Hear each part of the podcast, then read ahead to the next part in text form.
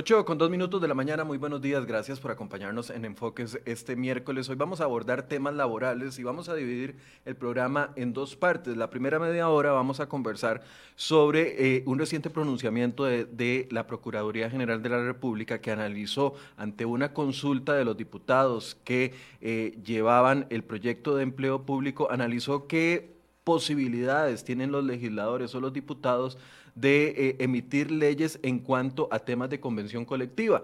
Esa va a ser la primera media hora que vamos a hablar, porque parece que, que vía ley se podrían eliminar algunas convenciones colectivas por un transitorio que ya nos van a explicar, eh, se podrían eliminar algunas convenciones colectivas en algunas de las instituciones del sector público. Queremos tener ese panorama completamente claro.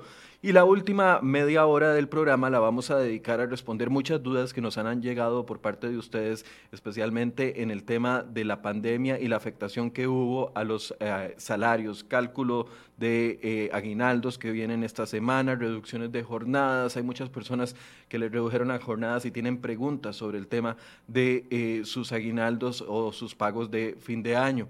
Bueno, vamos a abordar estos dos temas el día de hoy y para ello me acompaña la abogada laboralista Paola Gutiérrez, que eh, nos acompaña casi siempre en estos temas, y don Guillermo Bonilla eh, Herrera, quien es procurador adjunto y quien emitió esta eh, famosa resolución para los diputados con quien lo vamos a abordar. Le doy la bienvenida a ambos. Buenos días, gracias por acompañarnos.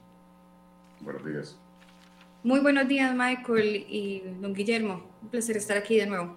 Gracias. Tal vez empecemos, don Guillermo, porque la gran pregunta, y siempre que hemos abordado estos temas eh, a raíz de, reportajes aquí y, en otros medios de comunicación donde hemos estado, siempre ha existido la, perspectiva o la, o la Sí, la, creencia de que las convenciones colectivas son intocables, que no se pueden modificar, se han ido cayendo algunas a través de eh, pronunciamientos de la Sala Constitucional. Tal vez específicamente, don Guillermo, para empezar esta discusión, eh, ¿qué fue lo que le preguntó los diputados a ustedes y cuál es el, criterio que ustedes emiten? Buenos días. Eh, la, la OJ 178-2020 se emite en razón de la consulta facultativa que hace la Asamblea Legislativa sobre el texto sustitutivo eh, que aprobó la Comisión eh, Especial sobre la Ley de Empleo. Era la ya tercera vez que la Procuraduría se pronunciaba sobre el proyecto empleo público. Si bien la Procuraduría emite criterios eh, interpretativos sobre leyes este, vigentes, lo cierto es que hay una práctica administrativa de atender este tipo de eh, consultas a los señores este, diputados. Y lo que hacemos es que de forma no vinculante, eh, principalmente hacemos observaciones que le delimiten un ámbito este, eh, para el ejercicio de, la potestad legislativa. Y en este caso concreto, este, eh, haciendo alusión al principio de negociación colectiva en el sector público que se enunciaba en el proyecto y que a nuestro parecer de manera imprecisa establecía de manera abierta y genérica este, este principio de negociación basado incluso en un convenio de la OIT como es el 98, que en realidad no regula eh, la materia de convenciones colectivas en las administraciones públicas, fue que eh, nos vimos eh, obligados a mencionar ciertos aspectos aclaratorios del alcance real que tiene el ámbito de negociación colectiva en el sector público en, ese contexto general fue que, que, nosotros este, entramos a, a, hacer ciertas señalizaciones jurídicas. ¿Qué es lo que ha pasado con el tema de convenciones colectivas a lo largo del tiempo? Si bien es uno de los, de los tres este, institutos colectivos del derecho colectivo, del, del, derecho laboral común, ha habido una incomprensión de los verdaderos alcances que eh, este instituto tiene en el sector público. Eh, ¿Por qué nacen las convenciones colectivas, principalmente en lo privado? Porque hay una autonomía, un, ámbito de autonomía colectivo, en donde los patronos y los trabajadores o bien sus representantes tienen un ámbito de negociación más, más amplia para configurar las condiciones de trabajo. Ese ámbito de negociación colectiva para configurar normas, que al final de cuentas la, la convención colectiva es, es, es, una norma que regula las condiciones de trabajo, en el ámbito de, de, de, las administraciones públicas, esa autonomía colectiva no es totalmente igual al derecho Recordemos que un principio básico, fundamental, esencial, rector de la, de la actividad administrativa es el principio de legalidad.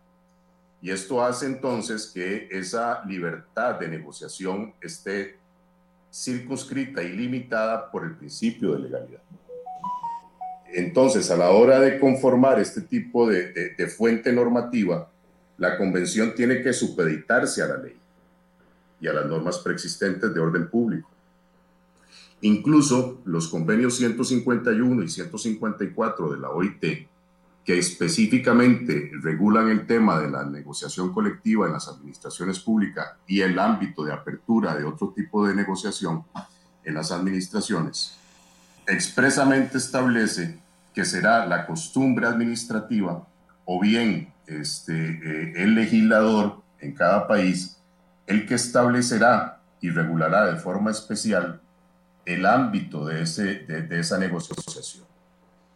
En, en, nuestro, en, nuestro, país, por ejemplo, eh, durante, los años, 80, eh, no, no existía una, una regulación normativa expresa.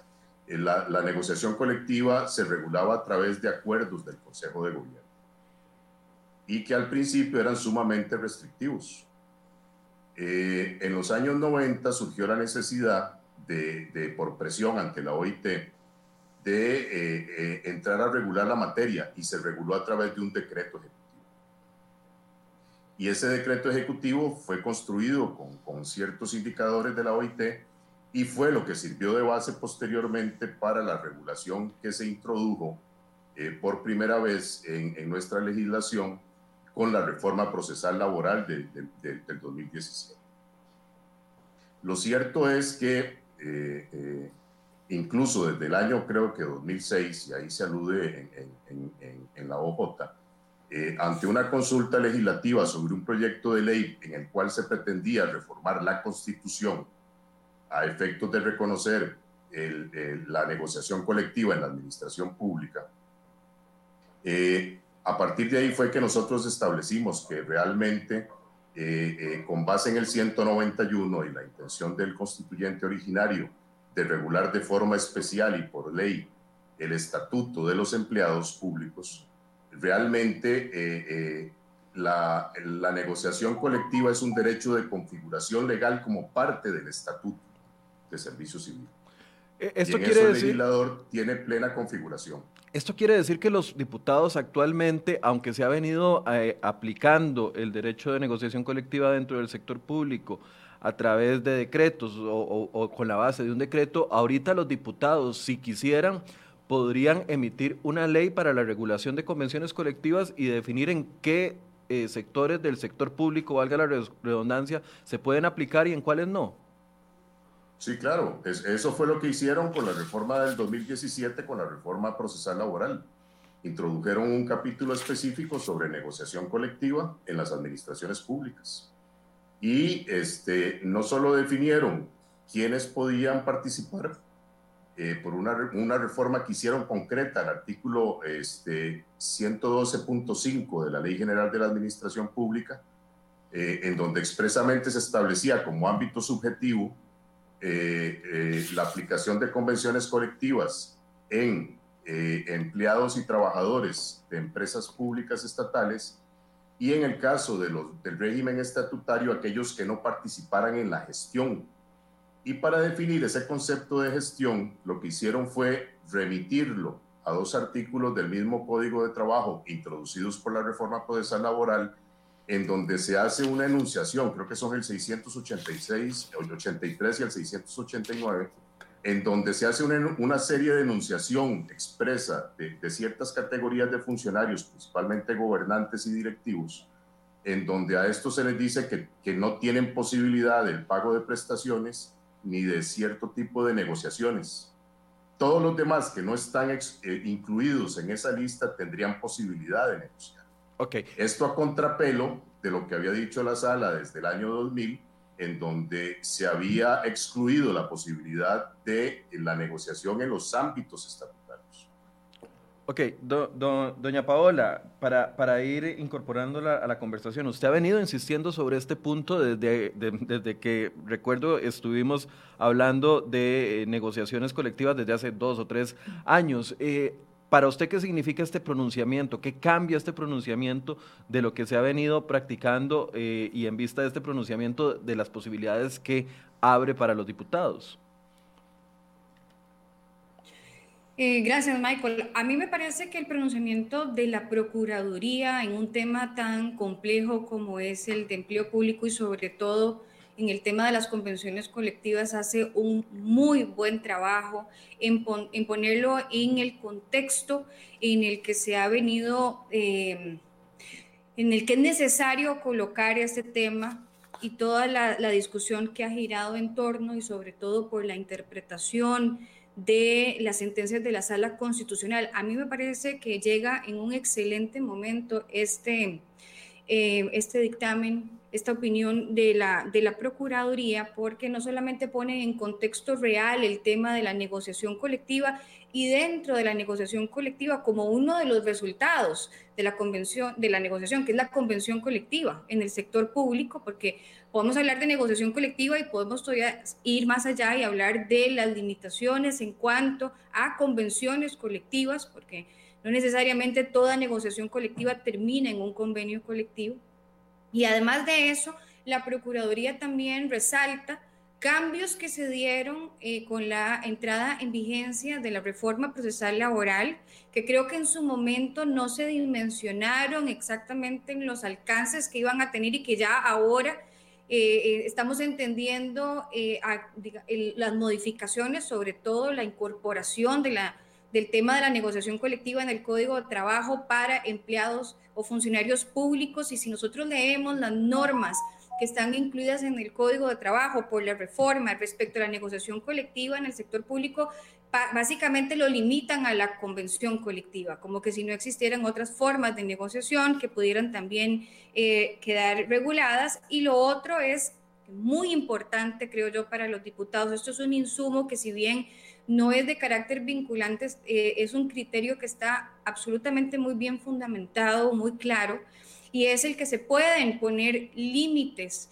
a la negociación colectiva en el sector público, entendiendo el origen y el, eh, el tipo de empleo que hay en las relaciones estatutarias de derecho público y no confundirlo con lo que sucede en el ámbito privado. Entonces, a mí me parece que yo he escuchado en, en varias intervenciones a diputados con el criterio ya que es como un estribillo, la negociación colectiva no se puede tocar, cualquier cosa que sea relacionada con la, con la negociación colectiva en el sector público traería el proyecto abajo, lo haría inconstitucional eh, y creo que eh, la, Procuraduría da criterios suficientes para cambiar y para poner en contexto esa, esa idea equivocada que yo he venido insistiendo, Michael, en otros programas y don Guillermo, en que no se trata de eliminar del todo la negociación colectiva o la convención colectiva, sino de limitarlo en, aquellas, en aquellos... Eh,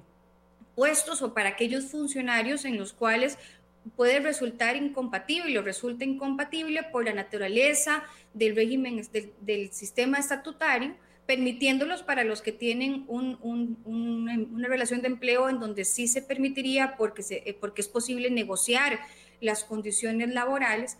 Y es que además en, todo esto hay otro elemento que resulta ser muy importante y es que se discute la, eh, la implementación de un salario global para la función pública. Y en el criterio también se señala una de las cosas que me llamó mucho la atención es que eh, la, la Procuraduría sostiene que mantener incentivos y sobresueldos que sean pactados que hayan sido pactados en este sistema que tenemos actualmente de salario compuesto resulta incompatible con el salario global y así es, y, es, y es lógico que así sea. Entonces sí creo que, que viene en un excelente momento para poder hacer las incorporaciones necesarias o las modificaciones necesarias al proyecto de manera tal que no termine siendo un proyecto que más bien le salga mucho más caro al país, sino que logre el fin, el fin que se quiere, el fin principal. Y otra de las cosas que rescato también del criterio de la Procuraduría, que, me pareció muy importante que se señalara, es que la Procuraduría habla de el derecho a la negociación colectiva y al mismo tiempo habla del derecho del ciudadano al sano manejo de los fondos públicos, que creo que esta segunda parte en muchos casos ha quedado por ahí relegada y si no es por las acciones ante la sala constitucional, sería un derecho que queda un poco como en la oscuridad y que es importante colocarlo sobre la mesa y darle la importancia que tiene para el país. Quiero, quiero poner como ejemplo la, más reciente convención colectiva, que es la, la, convención colectiva del MEP, que estuvimos hablando hace dos semanas y cuando uno le preguntaba, incluso al Ministerio de Educación, la defendía a muerte y decía, todo lo pactado en esa convención colectiva está de acuerdo a derecho y de acuerdo a la ley, son eh, convenciones colectivas que venía desde el 2013, esto ha funcionado así, casi que nos decían, está escrito en piedra. Y después del, del, gran, del gran alboroto que hubo, por, así decirlo, con el tema de que mediante convención colectiva se iban a aumentar la planilla del MEP, del MEP en 4.000 plazas adicionales, independientemente del tema de, de las cocineras o no, pero que se iba a aumentar la planilla en 4.000 plazas, de que les iban a regalar eh, días por, por la muerte de abuelos, por ejemplo, a los empleados del Ministerio de Educación, o el hecho de que eventualmente se les iba a regalar los primeros tres días de la Semana Santa. Entonces todo el mundo nos decía, no, eso, eso es un derecho que ya está negociado en una convención colectiva, intocable, etcétera, etcétera. Ayer nos damos cuenta que después de que la prensa, porque el gobierno, eh, hasta el presidente Alvarado le puso la firma de honor a, a ese borrador de convención colectiva que no tenía ni pies ni cabeza, eventualmente tuvo que echar para atrás el gobierno y ayer el Ministerio de Trabajo acepta una nueva convención colectiva de parte del MEP donde se excluyen todos estos abusos y entonces nos damos cuenta que aquel cuento de que todo está escrito en piedra y que son derechos intocables para los trabajadores no es tan cierto. Paola. Sí, a ver, yo creo que en los últimos años los ciudadanos nos hemos puesto un poco más alertas con estos temas y recuerdo, por ejemplo, uno de los principales mitos que existía es que era el tema de las anualidades, que las anualidades eran intocables, que las anualidades que estaban por medio de una convención colectiva no se podían modificar, que eran derechos adquiridos. Eh, luego, con, con, la aprobación de la reforma de, la, de la ley de fortalecimiento de las finanzas públicas, se vinieron también a traer abajo muchas de las limitaciones que en algún momento se ponían como excusa para poder aplicar cambios en el sistema de remuneración del, empleo público y eh, hemos ido avanzando y creo que ahora al haber mucho más atención y darle mucho más importancia al tema de las convenciones colectivas y del manejo de los fondos públicos, pues eh, ya estas cosas no pasan desapercibidas, por dicha que no lo hagan. Y yo creo que es importantísimo considerar eh, hacer la negociación en el sector público, en aquellas, en aquellas áreas en las que se permita la negociación eh, colectiva que sea pública. Es decir, esto se maneja mucho eh, a puerta cerrada, la, la, más reciente que recuerdo, la, la, de Recope, que se encuentran ahora negociando, no, se ha dicho que no se quiere, no se quiere comentar y no se quiere darle mucha visibilidad a lo que se está pactando para no herir susceptibilidades o porque son temas sensibles. Por supuesto que son temas sensibles y son temas sensibles que le importan a todo el país. Porque esto del MEP, la, negociación del MEP, si no se le hubiera dado la importancia que se le dio por parte de gente interesada y de los medios de comunicación, probablemente esa convención colectiva ya estaría homologada y estaría en vigencia. Eh, con lo cual, de, además, con la reforma procesal laboral también se establecieron algunos filtros por los que debes de pasar las convenciones en el sector público para evitar abusos y privilegios injustificados o arbitrarios y que no todo tenga que terminar en la sala constitucional. Entonces también uno de esos filtros es la homologación por parte del Ministerio de Trabajo y la Contraloría General de la República hace poco también se refirió a una consulta realizada en cuanto a que corresponde también al Ministerio de Trabajo hacer una verificación no solo de forma, sino también de fondo y evitar que por medio de una convención colectiva se le pueda pasar por encima a la ley. Que ese es otro tema, don Guillermo y, Michael, que, que, la, que la Procuraduría también ha tocado y que, y que yo coincido con ese, con ese criterio de la Procuraduría y coincido yo y, coincide hasta el, el Tribunal Constitucional de España. Si queremos, por ejemplo, fijarnos en una, en una comparación de otras latitudes, porque está clarísimo para mí y creo que la Procuraduría este, se inclina por ese criterio también de que la convención colectiva no está por encima de la ley. Ahora, de que la convención colectiva tiene que respetar la ley y tiene que ajustarse al contexto y al marco que le fija una ley, aunque sea una ley sobrevenida. De lo contrario, haríamos imposible las modificaciones por las vías en las que establece la constitución política y más tratando de aspectos que tocan el empleo público. Don Guillermo, basado en este criterio, eh, ¿podríamos decir que los diputados podrían prohibir algunas convenciones colectivas en algunas instituciones? Podría ser, podría ser esa una de, las opciones. En, general, el, legislador tiene una potestad inagotable y, ampliamente discrecional para regular eh, este tipo de derechos de configuración legal ¿Eso qué implica? Que puede darle eh, la configuración que, que, técnicamente, desde el punto de vista jurídico, le, le, parezca. ¿Esto qué implica? Determinar qué colectivos de empleados públicos pueden participar de la negociación y cuáles no. Eso ya de por sí define qué instituciones y cuáles no.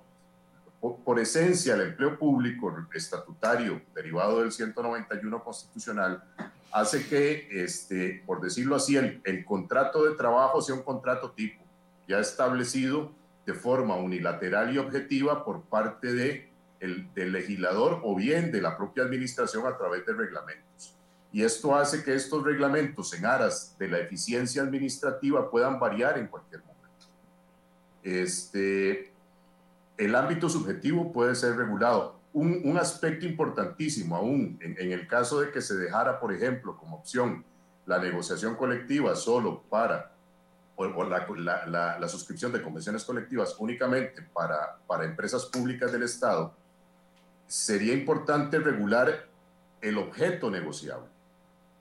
Eh, el, Código de Trabajo en el artículo 690, este, derivado de la reforma procesal laboral, hace una enunciación de materias que pueden ser objeto de negociación. Y en esto hay una serie de incisos que, tienen unas, unas, una literalidad muy ambigua o muy abierta. Y se presta eventualmente para una serie de excesos que hemos estado viendo reiterado a lo largo de 25 años en diversas convenciones colectivas que han terminado siendo declaradas inconstitucionales por la Sala Constitucional. Este, es importante que se excluyan potestades públicas eh, que son indelegables por parte de, los jerarcas administrativos. Igualmente, en este momento de, coyuntura este, de problemas fiscales, es importante ver hasta qué punto se deja abierto o no la posibilidad de temas salariales si se deja solo para, para las empresas públicas, el tema de incentivos tendría que estar muy ligado, por ejemplo, al tema de eficiencia. Este, y así un sinnúmero de, de contornos de este derecho, el legislador puede regularlos. Ok, voy, a leerles, perdón, eh, nada más, eh, preparamos unas pantallas porque la, quiero continuar con la pregunta de en cuáles sí se podría regular y en cuáles no, o, si es todas. Eh, hay actualmente 26 convenciones colectivas vigentes.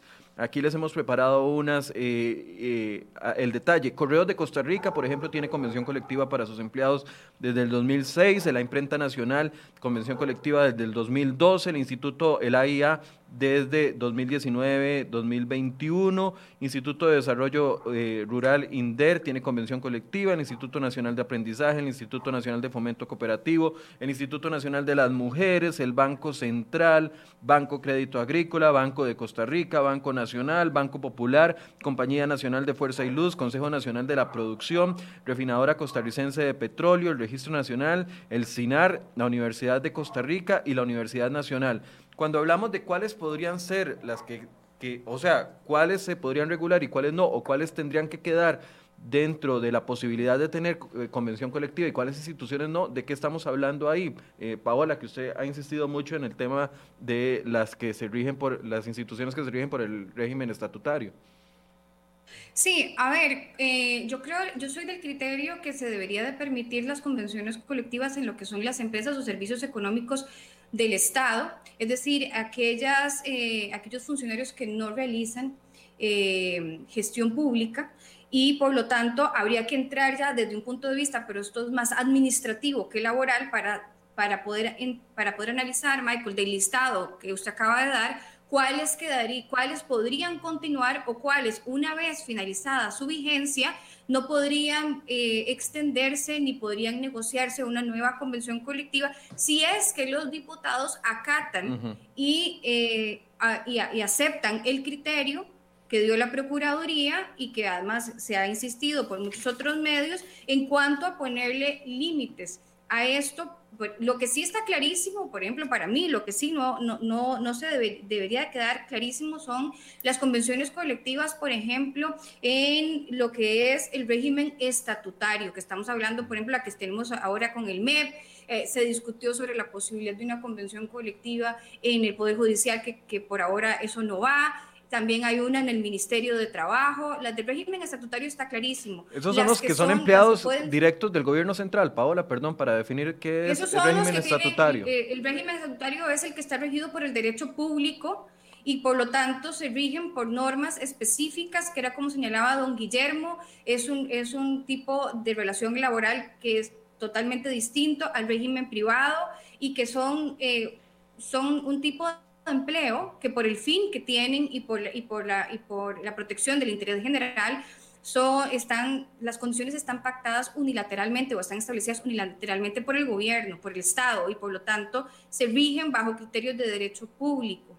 Eh, en el caso de las empresas o servicios económicos del Estado, había, habría que entrar a analizar cuáles sí pueden continuar y cuáles no. Por ejemplo, eh, habría que analizar si las, si las universidades públicas pueden eh, tener o suscribir convenciones colectivas. Eh, por ejemplo, en el caso de las empresas en competencia, como el ICE, como el INS. Eh, Recope no está en competencia.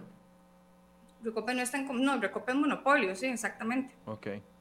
O sea, esa se podría regular. No sé, don, Guillermo, sí, yo creo que tal vez sería interesante la posición de don Guillermo vista desde el punto del criterio de la Procuraduría, en ese sentido. Don Guillermo. Por ejemplo, el, régimen estatutario principalmente eh, está circunscrito a lo que es la administración central del Estado. Esto se refiere principalmente a, a, a, Poder Ejecutivo, ministerios este, y, y, los poderes del Estado, que por excelencia están regidos por estatutos. Eh, por ejemplo, en el Poder Ejecutivo el Estatuto de Servicio Civil y en nosotros hay estatutos especiales pero las relaciones son indiscutiblemente derecho público, ejercen función administrativa y, funciones esenciales del Estado.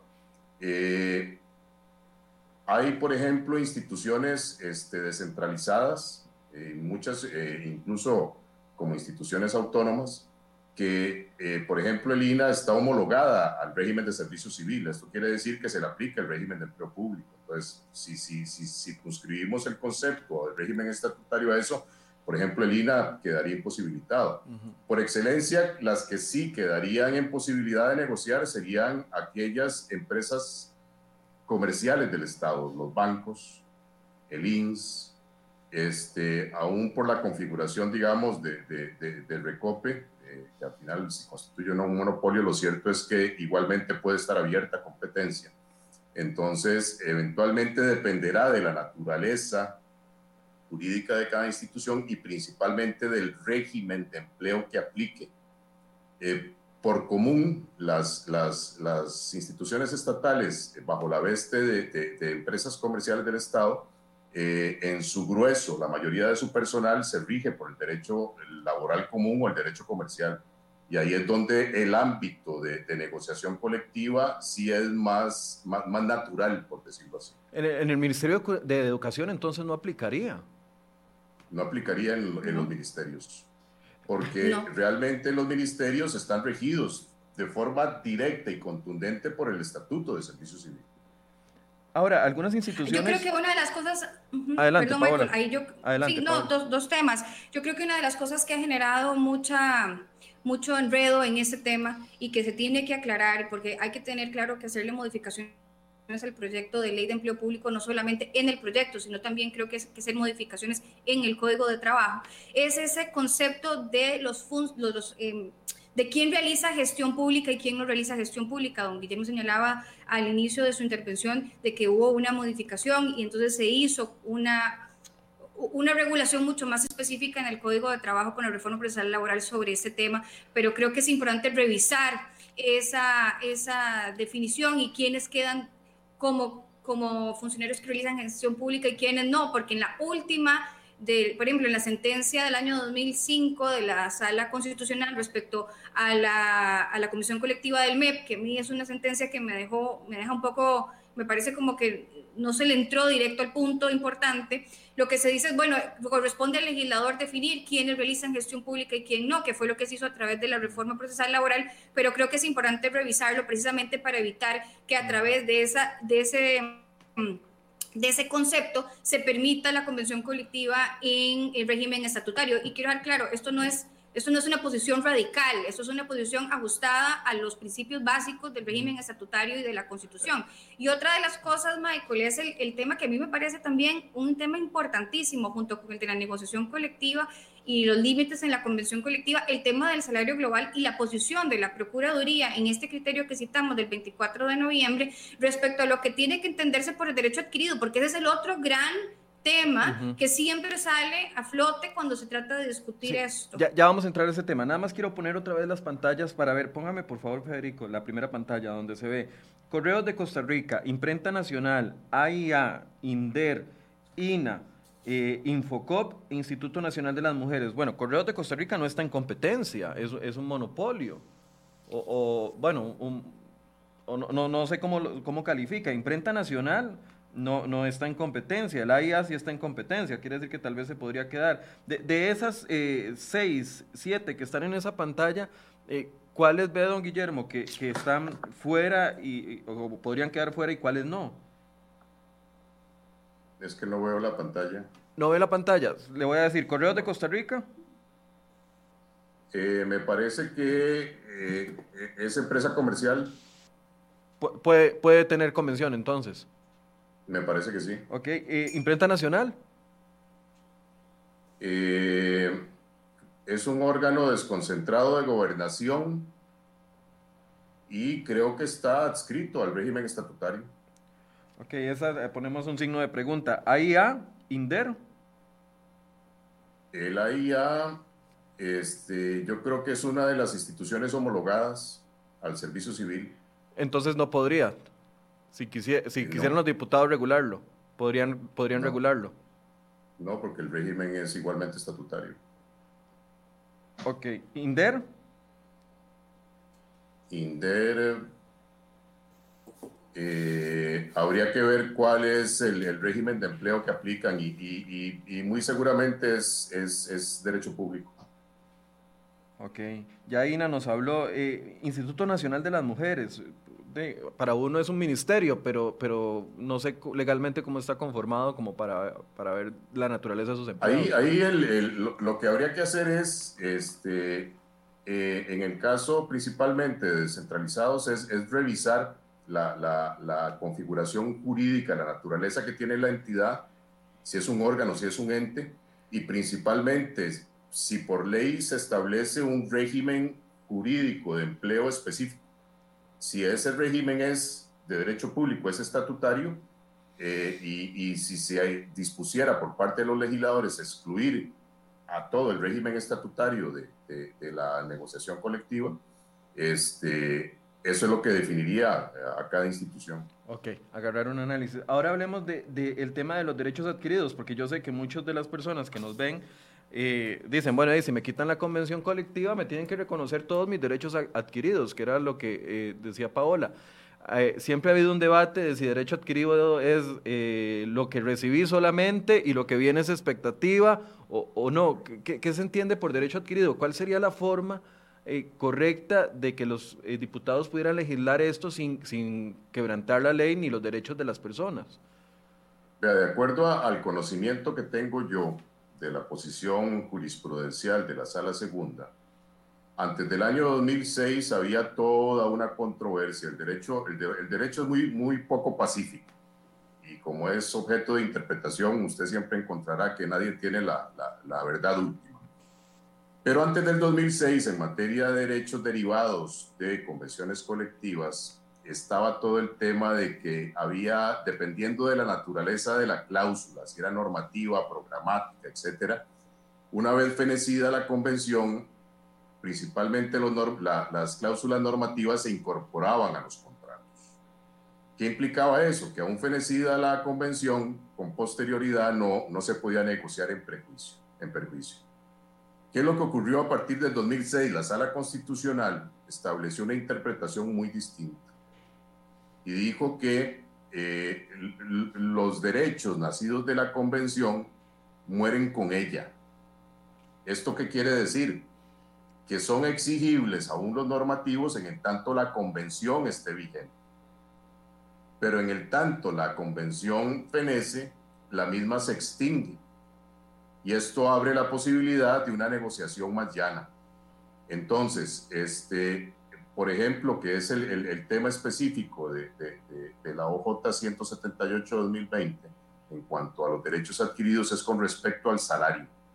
Eh, eh, el cambio de sistema retributivo de, base y componentes, que es el que tiene la, mayoría de la administración, pasarlo a un régimen de salario único global implica un cambio de sistema y ese cambio de sistema implica un cambio en la regulación y tiene lógicamente ciertos impactos eh, eh, eh, en la relación. ¿Cuál es el límite que tiene el legislador para ese cambio? El no afectar el salario vigente. El derecho adquirido es el salario total que yo tengo como empleado público en este momento, no me puede ser tocado para menos, porque si me fuera disminuido, yo tendría un derecho a una indemnización proporcional o inclusive tendría derecho a romper la relación y que me paguen prestaciones. El límite es entonces, en cuanto a la materia salarial, el salario total con el que se cuenta. Y por eso el legislador puede implementar un régimen este, retributivo distinto bajo ese límite. Okay. Paola, ¿quiere agregar algo sobre este punto? A mí me parece, a mí me parece que, el criterio en este sentido es clarísimo y también ayuda a despejar muchas dudas que han tenido los, los diputados en este sentido en cuanto, y para, digamos, la interpretación del derecho adquirido es, si, si en este momento mi salario total es de un millón de colones, si se modifica la estructura para que sea un salario global, significa que yo voy a mantener ese millón de colones, pero ya eh, digamos, trasladándome a un sistema de salario único y no ya el compuesto de base más pluses. Mucho se ha discutido respecto a si esto se puede o no se puede, si esto afectará o no afectará a derechos adquiridos y la Procuraduría mantiene el criterio que creo que también ha sido el criterio de la Sala Constitucional en el sentido de que no, no, hay, que, no hay que creer que derechos adquiridos es tener el derecho a la inmutabilidad del sistema o que el sistema tiene que permanecer igual por los siglos de los siglos. Eh, incluso la Procuraduría señala en este criterio que también esto es muy importante, que considerando la naturaleza de un régimen estatutario de derecho público, el Estado tiene la posibilidad de hacer las modificaciones necesarias porque estamos hablando de que incluso el tema de empleo público es un tema de política pública que busca enrumbar el país hacia un, hacia, hacia un norte y que a veces para poder seguir buscando el mejoramiento en la, en la, eficiencia en el sector público y lo que busca el servicio público, es necesario hacer cambios y se pueden hacer cambios. Sería terrible establecer que no se pueden hacer modificaciones a futuro porque eso haría que el sistema termine siendo absolutamente eh, rígido, en, entrando en, clara contradicción con lo que es el fin que busca el empleo público. Y por ahí creo que esto es importante en cuanto a que no es un derecho, o sea, el derecho adquirido es el monto, el monto total actual y se pueden hacer modificaciones a futuro siempre y cuando esas modificaciones no conlleven una disminución del salario y que sí se pueden hacer modificaciones a las condiciones laborales en el régimen estatutario para poder cumplir con esa visión del empleo público que tenga el Estado. Don Guillermo, ¿hay algún otro aspecto del, del pronunciamiento que quisiera resaltar? Ahí está, don Guillermo. Don Guillermo, eh, sí, se salió un segundo. ¿Hay algún pronunciamiento, algún otro aspecto del pronunciamiento que quisiera resaltar, sino para concluir con usted en este, en este punto?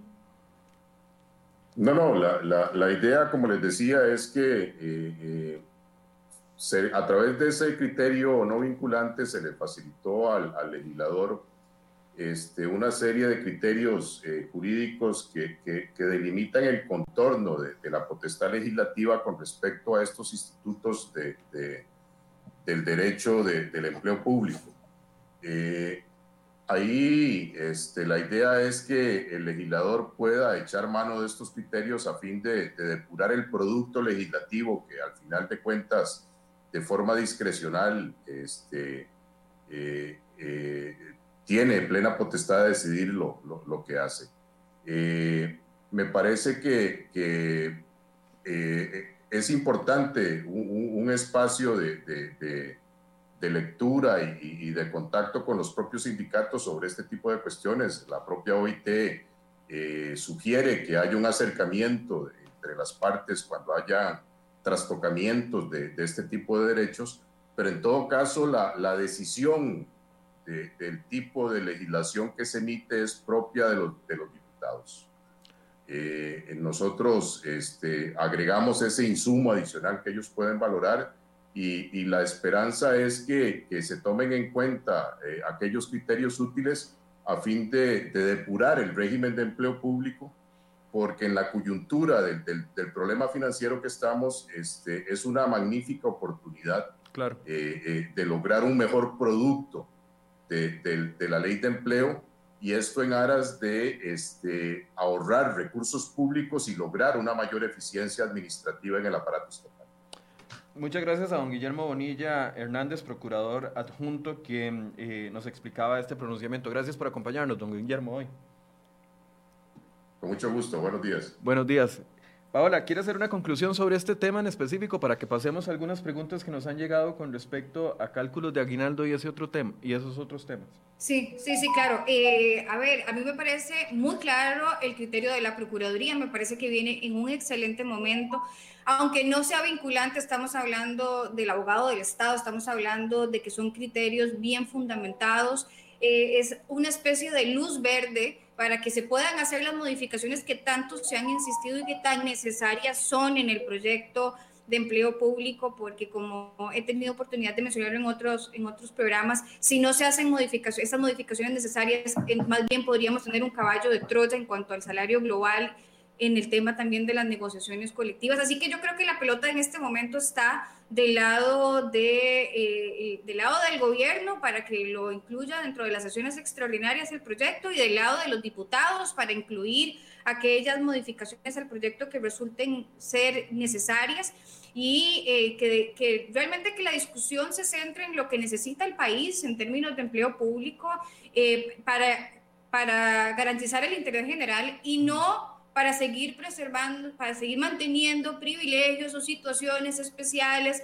con condiciones especiales para grupos de presión, sino pensar en el país, en, el, en lo que significa el empleo público y en el bienestar del país. Y ese es el momento para hacerlo. Y, repito lo que he dicho, o mejor, o lo hacemos bien, o mejor que no se haga, porque lo contrario nos van a dejar una ley que podría resultar ser mucho más perjudicial de lo que tenemos hoy en día. Y hay una oportunidad de hacerlo bien y hay que aprovecharlo. Y, aunque no sea vinculante, yo creo que es muy revelador lo que nos dice la Procuraduría General, porque claramente al ser un órgano del Estado que ve por la legalidad de, todo, de la globalidad, de todas las leyes que no se estén incumpliendo eh, y analiza todos los aspectos, derriba muchos mitos, Paola, derriba los mitos que, como bien decíamos, antes, hace cinco años, las convenciones colectivas eran intocables y viene entonces una seguidilla de pronunciamientos de la sala constitucional, eh, de resoluciones más bien de la sala constitucional que nos vienen a traer luz con respecto a algunas cosas que nos habían hecho creer de que eran intocables y que eventualmente se han ido cayendo. Y, lo que pasó con la convención colectiva del MEP eh, la semana, las últimas semanas también nos traen más luz de que nos han vendido la idea de que lo que se ha negociado a, nivel interno entre instituciones y, sus empleados eh, simple y sencillamente eran intocables. Y vemos que si queremos entrar en un ordenamiento y cuando hablamos de el problema fiscal que tenemos sabiendo de que las remuneraciones es el disparador de uno de los disparadores del gasto más importantes o sea los diputados tienen que agarrar este insumo y aprovecharlo porque incluso eh, les da las herramientas necesarias para poder ejecutar si se quiere, si verdaderamente hay un interés por eh, modernizar y por hacer un, empleo público que cumpla con lo establecido en la constitución política y que sea además eh, em, que busque la eficiencia en la administración pública en beneficio de todo el país, si verdaderamente ese es el interés que tienen los legisladores, se puede hacer y con el de la Procuraduría se viene a ratificar. Y además eh, hay que recordar que la Procuraduría no fue que un día, de un día para otro decidió sacar este criterio, sino que fue la propia comisión de la Asamblea la que le solicita a la Procuraduría el criterio. Por lo tanto, habiendo ellos hecho esta gestión, aunque no sea vinculante, es, eh, lógico que si pidieron el criterio es para considerarlo. Eh, y por lo tanto, yo creo que básicamente lo que podríamos decir es que si se quiere hacer, se puede. Si se quieren establecer límites que sean eh, de acuerdo con, con, el, con, el, empleo público, con el régimen estatutario y con la constitución, se puede hacer. Si se quiere establecer el salario global de manera que acabemos con esta, eh, este fraccionamiento en el tema de remuneraciones y este desorden que además la Procuraduría lo ha dicho en innumerables ocasiones, eh, se puede hacer. Lo que se necesita es, primero, voluntad por parte de los legisladores y segundo, que lo que se incorporen, los cambios que se incorporen, sean cambios apoyados en criterios técnicos para que sean cambios sostenibles y no únicamente cosméticos, porque esto va a afectar a todo el empleo público y hacerlo mal puede resultar muy caro. Ok, vamos a, complacer, porque es promesa de nosotros, a Carol González, que nos está diciendo, por favor, hablen de la suspensión de contrato laboral. Eh, ahorita, ayer el Poder Ejecutivo hizo una convocatoria eh, a un proyecto de ley que pretende extender, extender perdón, el tema de la reducción de jornadas por un plazo eh, mayor al que hay. Paola, actualmente, como está la legislación en este momento, la, la reducción de jornadas se acaba ahora en este mes de diciembre, o ya, o ya acabó. No necesariamente. A ver, lo que señalaba la ley es que la reducción de jornadas se aprobaba por un plazo de tres meses y que podía ser prorrogable por dos periodos más, con lo cual significa que lo más que un, con la, con la ley actual, lo más que se podría estar en una reducción de jornadas es nueve meses, dependiendo del momento en que el patrono hizo la solicitud inicial, se podría prorrogar por dos periodos más hasta acumular un total de nueve meses de reducción siempre y cuando pasen dos condiciones. Esté vigente la declaratoria de emergencia y además el patrono logra demostrar con cada solicitud de prórroga que se mantienen los efectos adversos, esos ingresos producto de la, de la pandemia. Entonces, sí, eh, perdón, entonces, en marzo, son nueve meses a partir del momento en que el patrono eh, se apegó a la norma. Exactamente, a partir de la primera solicitud, la primera solicitud se presenta reducción de jornada y, el, si el ministerio la aprueba, la va a aprobar por un periodo de tres meses. Luego el patrono puede solicitar hasta dos prórrogas, o sea que en total puede acumular hasta nueve meses. Lo que pasa es que aquellas empresas que empezaron en marzo, abril, pues está cercano el, plazo de esos nueve meses y por eso es que se discute la posibilidad de ampliarlo eh, aún más el tema de la reducción de las jornadas y se tendría que hacer por medio de una modificación en la ley, porque recordemos que la reducción de jornadas está establecido por una ley y por lo tanto hacer modificaciones. el ministerio no podría otorgar prórrogas que superen los plazos máximos previstos en este momento en esa ley. Entonces hablemos de las personas que, digamos, le suspendieron el contrato en marzo o, hubo una reducción de jornadas en marzo, que fue, digamos, el momento donde ya la, la, la, pandemia comenzó a golpear más. Esas personas deberían de ser restituidas a su jornada laboral en diciembre, independientemente eh, a, cómo está la legislación en este momento, si no se extendiera ese proyecto de ley que eh, impulsa doña María Inés Solís. Ahí es importante hacer una, una diferencia, Michael, y una cosa es la reducción de la jornada, que es lo que está por ley, y lo otro es la suspensión de los contratos de trabajo. La suspensión de los contratos está regulada en el Código de Trabajo de manera muy general y, y o sea, sí, de manera muy general, pero está en el Código de Trabajo. Significa que en el Código de Trabajo no está establecido un plazo máximo para la suspensión de los contratos de trabajo, es decir, la suspensión se puede seguir dando en tanto el ministerio lo autorice porque se siguen demostrando que están las causas que le dieron origen a la suspensión. La suspensión es que no se trabaja del todo y no se recibe salario. Ahora, la reducción de la jornada, que es lo que está por ley, la reducción de las jornadas sí tiene un plazo máximo de nueve meses. Significa que si esta ley, si esta modificación a la ley de la reducción de las jornadas no se aprobara, una vez que el plazo máximo de nueve meses se ha cumplido con las dos prórrogas que permite la norma, el patrono tiene dos opciones.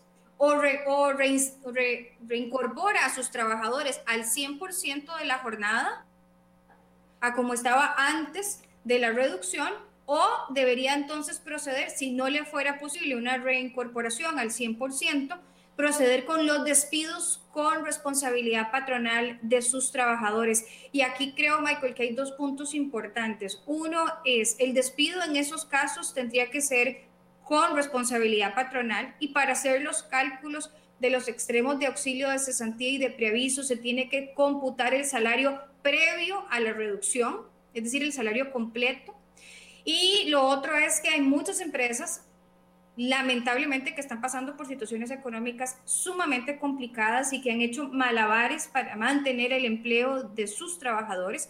Pero si llega el momento en que ya no se les permitiría, ya no se les pueda permitir extender la, reducción, pues tienen que proceder con la liquidación, si no pueden reincorporar el 100%. Y el hecho de que la empresa esté en una situación económica difícil, la ley no le permite no pagar la liquidación pagar menos de la liquidación o que el patrono unilateralmente disponga a pagar en tractos. Para poder pagar en tractos la liquidación, eventualmente se requiere del convenio entre las partes. Ok, para responder entonces a doña Carol González que dice, por favor hablen de la suspensión del contrato laboral porque hay muchas personas que estamos afectadas mientras nuestros patronos han seguido generando y tomando estos decretos para quitarse las obligaciones, dice ella. No ven que miles llevamos meses sin recibir un 5. En el caso de ella, que está hablando de suspensión de contrato laboral, entonces... Eh, no hay ningún plazo. Mientras el Ministerio de Trabajo le siga aprobando a la empresa para la que ella trabaja eh, el tema de la, de, la, de la suspensión de contrato, entonces ella va a seguir con el contrato suspendido porque no hay plazos para eso. Eh, todo depende del El Código de trabajo. no señala plazos, exactamente, el Código de Trabajo no señala plazos, por lo cual en tanto se cumplan las condiciones y el patrono demuestre que hay razones objetivas suficientes para mantener la suspensión total del contrato, entonces el ministerio, eh, digamos, el ministerio es el que aprueba estas suspensiones, pero no hay un plazo como sí existe en la reducción de las jornadas. Ok, hablando de, eh, suspensión de contrato, ella podría decir, de a mí no me sirve que me sigan eh, suspendiendo el contrato por más meses más.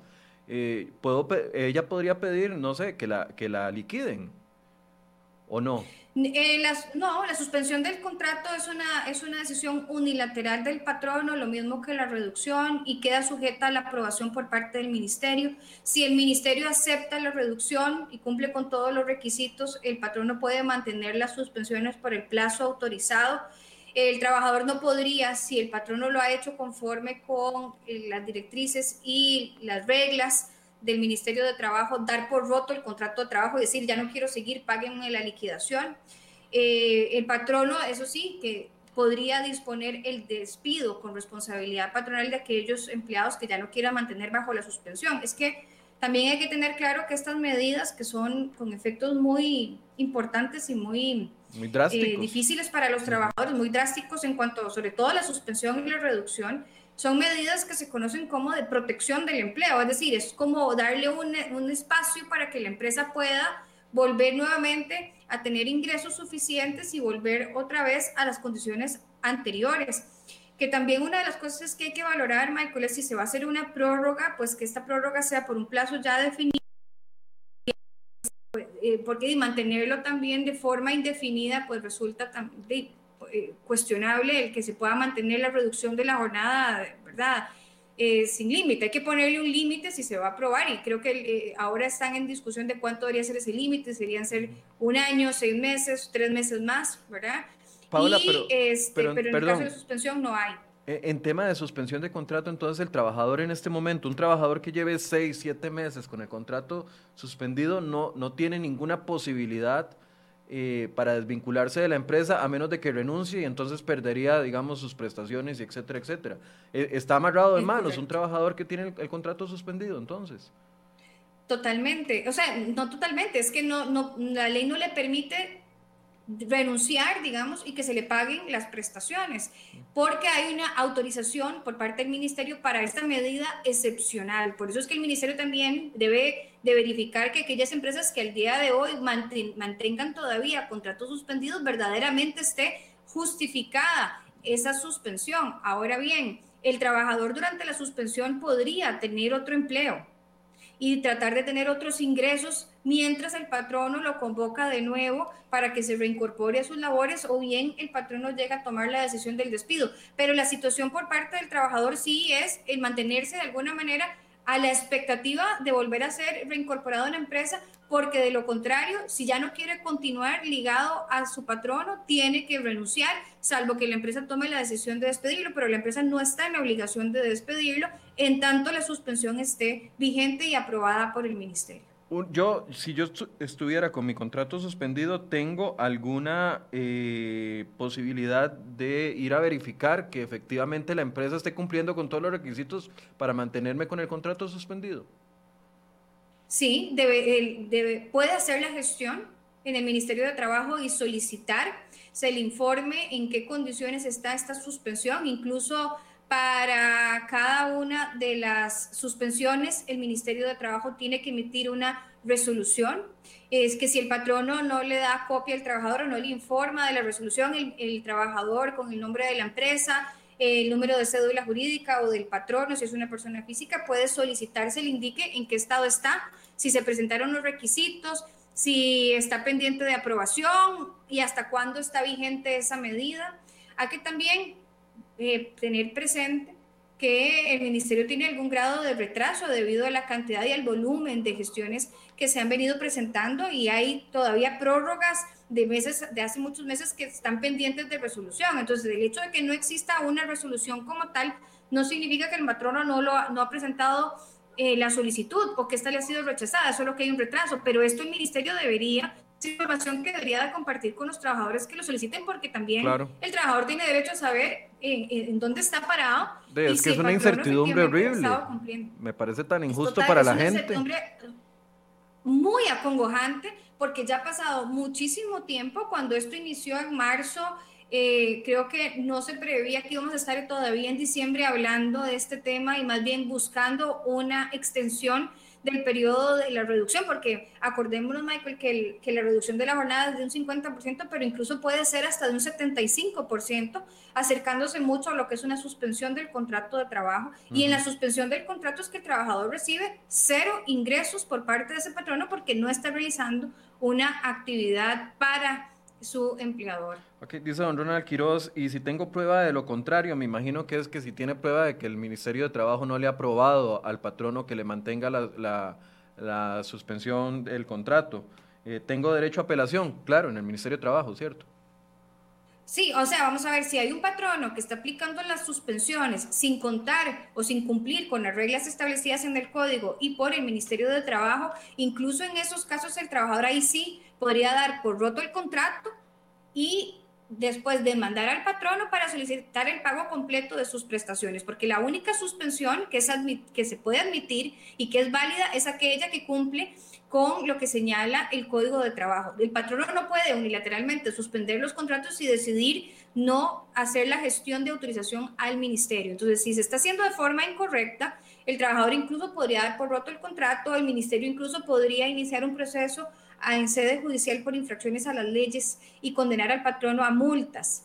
Eh, también podría ser el caso de que hayan patronos que estén aplicando las suspensiones y que realmente no haya una causa o una razón suficiente para justificar que se mantenga esta medida y el trabajador podría eventualmente hacer, digamos, eh, la comunicación al Ministerio de Trabajo para eh, comunicar y para informar sobre sus inquietudes respecto a la necesidad o no de que se mantenga la suspensión. Hay patronos que todavía siguen manteniendo situaciones sumamente complejas eh, y que no pueden reincorporar a la totalidad de sus trabajadores y hay otros pues que lo han venido haciendo de forma progresiva. Por ejemplo, hay patronos que aplicaron la suspensión al 100% y ya han venido incorporando algunas áreas y departamentos.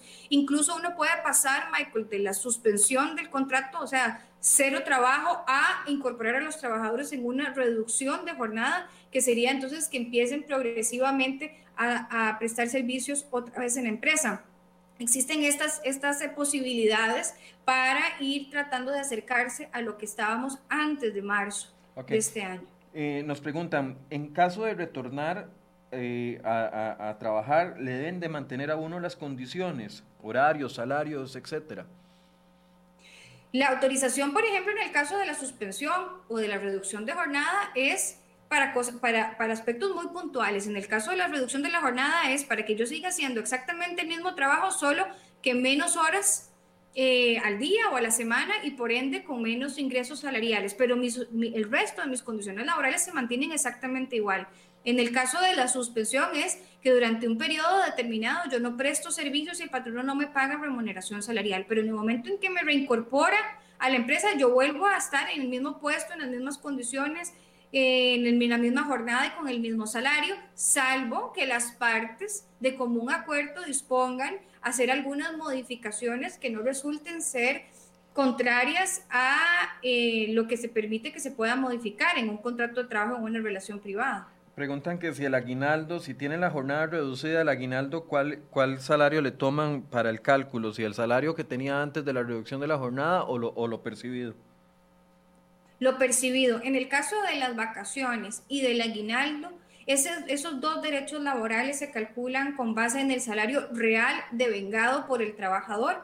Por lo tanto, la reducción de la jornada tiene un efecto directo en el monto que vayan a recibir los trabajadores ahora en diciembre por el aguinaldo. Recordemos que el aguinaldo se calcula del primero de diciembre del año 2019 al 30 de noviembre del año 2020 y están los primeros 20 días del mes de diciembre para cancelarlo en el sector privado. Así que sí ha habido una reducción pues va a haber una afectación en el cálculo y aquellos trabajadores que hayan tenido una suspensión también. Ok, eh, vamos a ver, este es, del otro tema.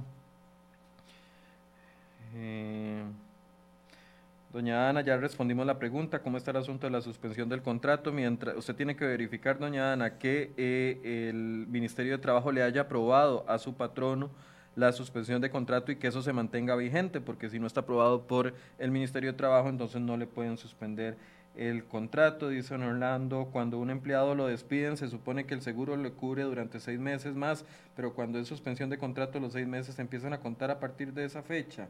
No sé si Paula conoce ese tema o si habríamos. Sí, en el, eh, de acuerdo con el reglamento de la Caja Costarricense del Seguro Social de, de, de Enfermedad y Maternidad, se establecía que el seguro se mantenía, la cobertura del seguro se mantenía por seis meses, aunque el trabajador ya no estuviera cotizando y en una suspensión del contrato el trabajador pues no está cotizando en ninguna de las partes al no haber remuneración salarial.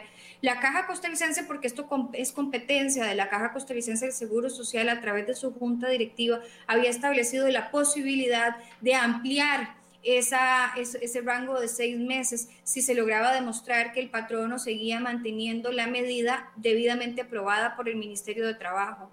Hasta donde tengo entendido, Michael, y no, eh, digamos, no sé exactamente cómo está eso ahora, pero inicialmente cuando la Junta Directiva lo acordó, la, la, extensión que era absolutamente necesaria y lógica porque era dejar a la gente sin acceso al seguro de salud para él y para su familia.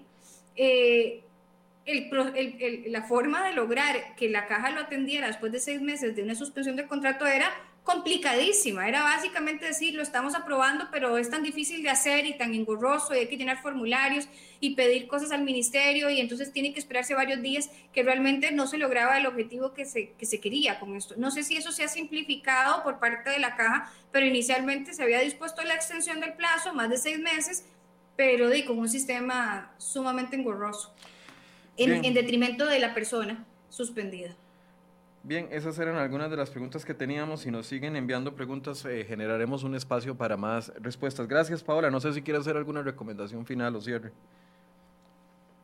Eh, eh, es un momento complicado actualmente en materia de las relaciones laborales y sobre todo porque la gente, los trabajadores, esperaban este año, probablemente a inicios, del año eh, contar con su aguinaldo completo a final, al final de, de, este periodo, es decir, ahora en diciembre, y la realidad para muchos ha cambiado significativamente. Hay personas que están pasando por un, por un momento eh, angustiante, dificilísimo en materia económica y es necesaria la reactivación de las empresas, es necesario que se le permita a las empresas arrancar de nuevo, ir reincorporando a sus trabajadores progresivamente para poder tener un panorama muy distinto en el año 2021, que ya estas medidas de protección del empleo puedan ir disminuyéndose y hasta eliminándose en el corto plazo, pero no para que hayan despidos, sino más bien para que las condiciones se den, para que la gente vuelva nuevamente a sus puestos de trabajo. Esto es un tema que afecta no solamente en el ámbito laboral, sino en el ámbito personal y en el ámbito familiar. Y en el caso de los patronos, pues hacer adecuadamente los cálculos, tanto del aguinaldo como también en el caso de los despidos, en el tema de las liquidaciones, para evitar demandas que puedan representar también un costo económico a futuro en un momento en que las empresas están guardando cada cinco que tienen para mantener sus operaciones a flote. Bien, gracias a Paola Gutiérrez, abogada laboralista, por este tema y también por el tema que abordamos con respecto a convenciones colectivas. ¿Ven por qué insistimos tanto? En la reactivación económica. ¿Ven por qué insistimos tanto en el tema de soluciones reales? No lo que se está haciendo, soluciones reales al problema fiscal, porque necesitamos soluciones. Miles de personas en este momento están viendo cómo algunos sí reciben su aguinaldo y otras están en un limbo y sus familias están con la inseguridad de saber si van a tener o no un retorno a los trabajos, un retorno a la normalidad. Necesitamos acciones concretas, no esta, este desfile de buenas intenciones que no nos llevan para ningún lado y que no están atacando la raíz del problema. Eso es lo más preocupante, que seguimos todavía aquí dos años y medio, casi tres años de la administración de don Carlos Alvarado, más los dos años que habíamos insistido en la administración de Luis Guillermo Solís, por una reactivación de la economía, por, un, por medidas claras para reactivar el empleo y cada vez estamos peor. Y vean que el 2021 va a ser un año tan duro que no podemos dejar a estas personas, como la señora que tiene el contrato suspendido, sin saber qué va a pasar con ella. O como la persona que tiene la reducción de la jornada y que ya están viendo los nueve meses al final, la luz al final del túnel y ahora sale un nuevo proyecto de ley que va a, a, extender lo de la reducción de jornadas por más tiempo. Ocupamos que la gente trabaje y esa es la única forma de poder poner a este país a caminar de nuevo. Gracias por su compañía. Mañana eh, más de enfoques, precisamente temas económicos. Mañana en enfoques a partir de las 8 de la mañana. Buenos días.